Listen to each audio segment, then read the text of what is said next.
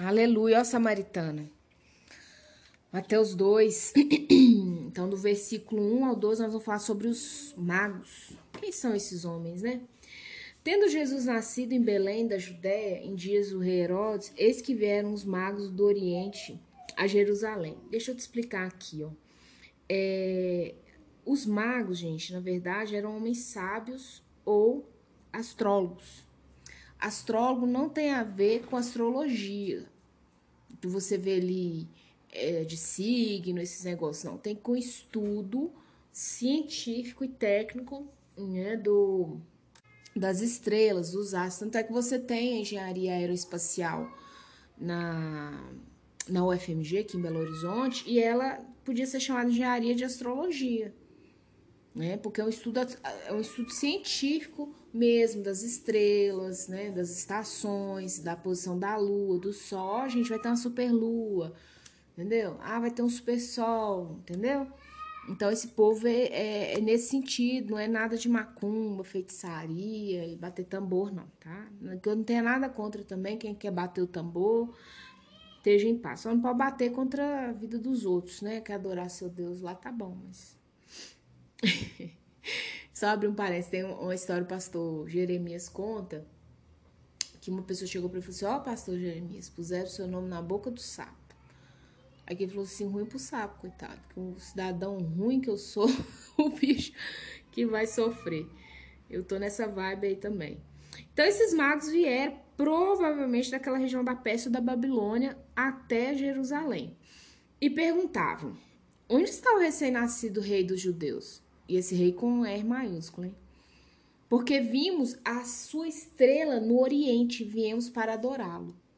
Então os caras entendeu, poxa, a gente viu uma estrela diferente. E é uma estrela o quê? É o que a gente chama de estrela cadente, né? É uma estrela que ela direcionava. Então não era uma estrela que eles estavam acostumados a estudar no dia a dia. Tinha algo sobrenatural ali. E esses caras vieram, gente. O que essa estrela ela tá apontando para o nascimento de um rei. Isso é algo novo, isso é uma estrela nova. Né? Eu não sei se você sabe, né? Lá em Gênesis conta que Deus criou tudo, né? Os luzeiros são as estrelas. E que quando você vai estudar a fundo são as galáxias. Você imagina um trem desse? Nem vou entrar nesse assunto tão doido que ele é amplo. Aí no versículo 3 fala assim: ó, tendo ouvido isso, alarmou-se. Então, assim, o cara. Alarme é alarme de carro. Bi, bi, bi, bi, bi, bi, bi, Igual a alarme do carro. O rei Herodes e com ele toda Jerusalém. Deixa eu só abrir um parênteses. Esse homem, gente, pensa num homem doido, aí você multiplica por 10. E é um cara que ele pôs assim o povo uma carga tributária que você não tem noção. Inclusive, Mateus, quem escreve esse, esse livro aqui, é... ele era um cobrador de impostos dessa época. E esse Herodes, ele pôs assim, nossa, uma alta taxação para esse povo, fez o povo judeu sofrer muito. Então ele falou assim: judeu eu tô arrancando couro. Nasce um rei? Não, o rei sou eu, ué, né? É, aí no 4, fala assim: então, convocando todos os principais sacerdotes e escribas do povo, então, o povo inteligente, porque todo reinado tinha esse povo nata, da ciência, da matemática, de tudo. Indagava eles onde o Cristo deveria nascer. Então, questionou, gente, aqui, os caras falaram que o rei nasceu, tá para nascer, como é que é, onde vai nascer e tal. Aí no 5, em Belém da Judéia, responderam eles, porque assim está escrito por intermédio de profeta.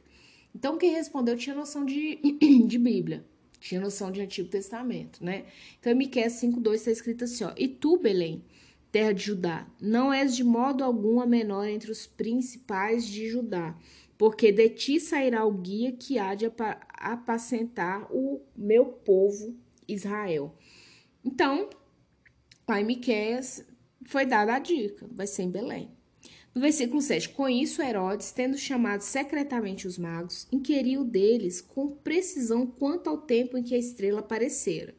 Tipo que assim, eu quero saber, já nasceu, tá para nascer, qual foi o tempo certinho desse negócio? E enviando-lhes a Belém, disse-lhes: Ide. Olha como é que Satanás é astuto. Ide informai-vos cuidadosamente a respeito do menino. Então, assim, cuidadosamente, quem que é o pai, quem que é a mãe, quem que é a tia, o tio, né? O pai, qual a profissão do pai, da mãe? Pega, pega esses detalhes pra gente. E quando o tiverdes encontrado, avisa-me, avisa-me para eu ir adorá-lo.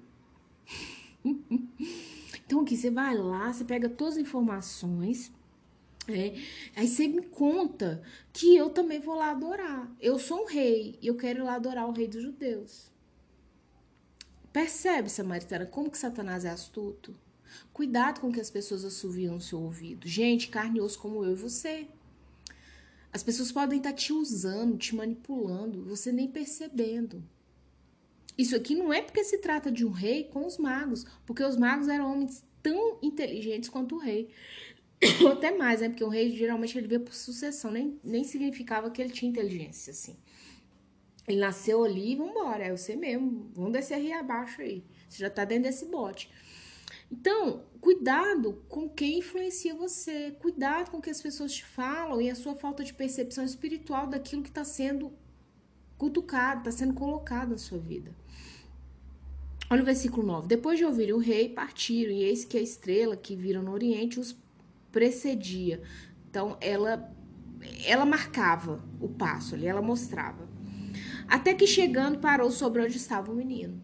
Então, literalmente, Deus fez eles chegarem com precisão, porque astrologia, é, astronomia, astrologia não, astronomia, esse estudo, ele é muito preciso, questão de né, é, é, lua nova, lua cheia, né, a posição das estrelas, cruzeiro do sul, isso é tudo muito preciso, né, tanto é que você tem é, você, você tem profissões só nessa área, né, 10. E vendo eles a estrela, alegraram-se com, com grande e intenso júbilo. Oba, nós achamos. Então, aqui, a estrela realmente apontou, tá aqui, é o rei, vamos celebrar.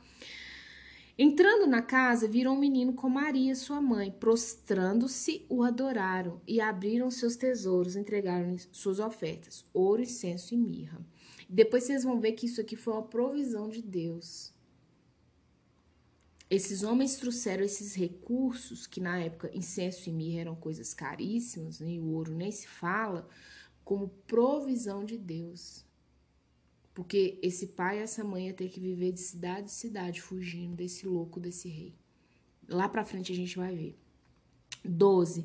Sendo por divina advertência prevenidos em sonho para não voltarem à presença de Herodes, regressaram por outro caminho à sua terra. Então, olha, quando você tem uma vida, aí você pode falar assim, gente, mas Jesus, filho de Deus, já nasceu pegando esse perrengue? Ele veio com carne e osso, gente. Duas coisas que eu quero falar com você.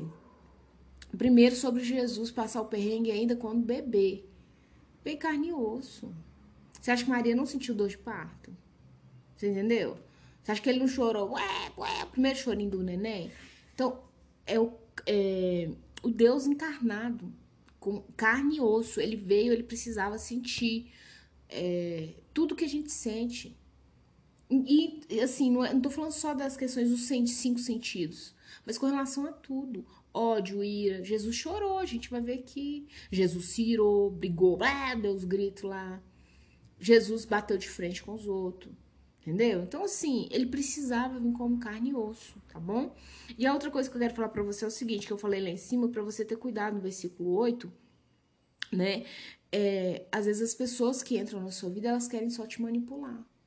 E esses homens que Deus advertiu eles por sonho também. Então, eles não só apenas maldaram, que, que dá o um entendimento que eles perceberam o que estava rolando por trás, mas por sonho também Deus falou assim: olha, não volta esse homem, dá meia volta por outro caminho e vai embora. Por quê? O que eles tinham para fazer era o quê? Achar o menino, entregar aquela provisão, adorá-lo, abençoá-lo, abençoá-lo ironicamente e voltar para casa. Só isso, tá bom? Então, é uma das coisas que eu deixo para você de tudo que eu tenho para te falar aqui. Não acha que mago tem a ver com magia. E cuidado com as manipulações ao seu redor. Pode custar a sua vida. Tanto é que você vai ver que custou a vida de N crianças.